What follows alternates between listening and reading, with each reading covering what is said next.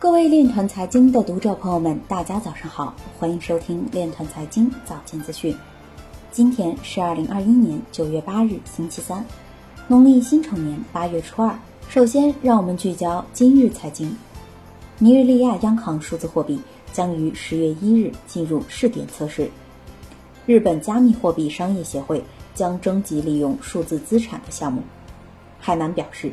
利用区块链便民热线，提升系统建设智能化、专业化水平。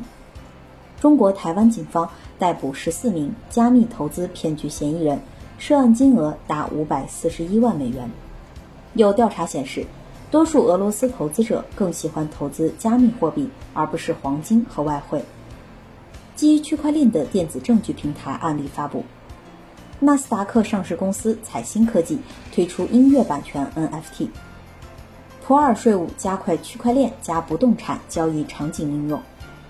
路透社表示，数字货币是美联储下任主席未来四年需直面的五项挑战之一。前印度储备银行副行长表示，赞成根据加密货币的获取方式对其征税。今日财经就到这里，下面我们来聊一聊关于区块链的那些事儿。北京市两区金融创新联合实验室正式成立，先期开展数字货币等课题研究。九月七日，北京市两区金融创新联合实验室签约和揭牌仪式在服贸会首钢园举行。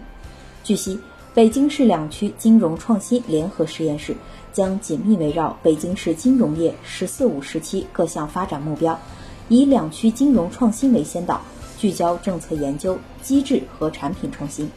先期开展离岸金融、养老金融、科创金融、数字货币、财富管理课题研究，逐步开展服务贸易、绿色金融、知识产权、京津冀协同发展等课题研究，为全国服务业开放发展、创新发展提供示范引领。以上就是今天链团财经早间资讯的全部内容，感谢您的关注与支持，祝您生活愉快，我们明天再见。